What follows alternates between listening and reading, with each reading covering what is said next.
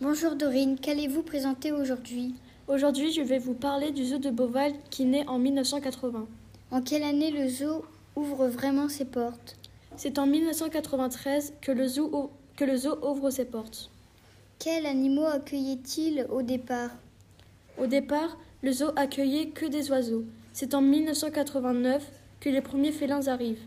En 1991, une espèce en voie de disparition arrive. Ce sont les, les deux tigres blancs, Gorby et Raïssa. Quel est le but du zoo de Beauval? Le but est d'accueillir le plus d'animaux en voie de disparition, comme le panda, le panda roux et le tigre blanc. Merci Dorine. Merci à vous de m'avoir accueilli.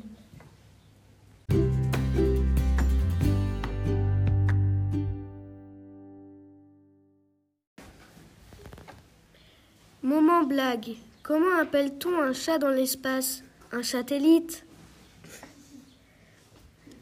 Qu'est-ce qui est jaune et qui attend Jonathan. Qu'est-ce qui est plus que bon? Un bonbon?